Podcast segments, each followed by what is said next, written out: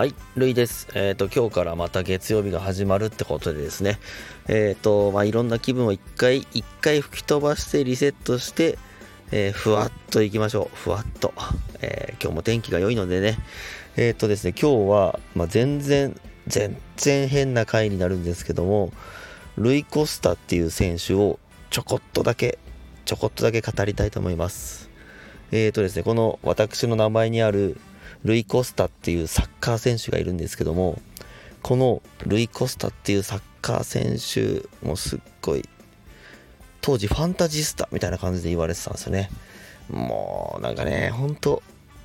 なかなかね今表現しきれないようなねすごいプレーいっぱいしてたんですよ。で当時ですね、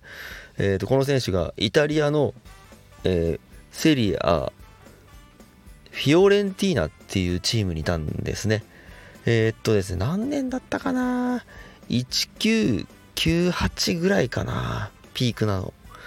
えっ、とね、その時に、えっ、と、前線で組んでいた相棒たちがまたこれまたすごかったんですよ。えー、バティストゥータ、エジムンド、あとオリベイラもいたかな。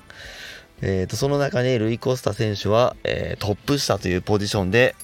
えー、まあ、ファンタジスタ的なパスを回して、えー、得点を量産しておりました。まあ、得点してたのは主にバティなんですけども、もうね、当時、当時いくつだったっけな？自分が高校生ぐらいだったかなもうその時にこのエジムンド、バティストゥータ、ルイ・コスタの3人のプレー見てるだけでもう鳥肌が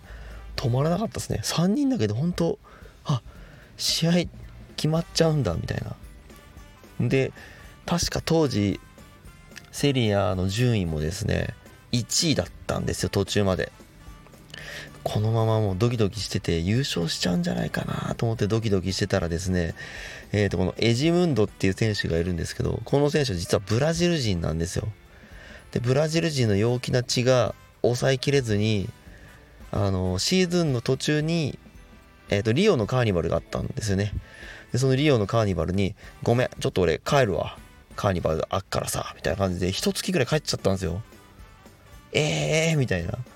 で、その一月の間に順位で、順位がだだ下がりしました。で、優勝を逃したっていうね。えー、もうまあまあまあまあまあ、そんなのはいいんですけどね。そんな、えー、ちょっと小話をしたかっただけです。今日もたくさんいいことありますように。ではでは。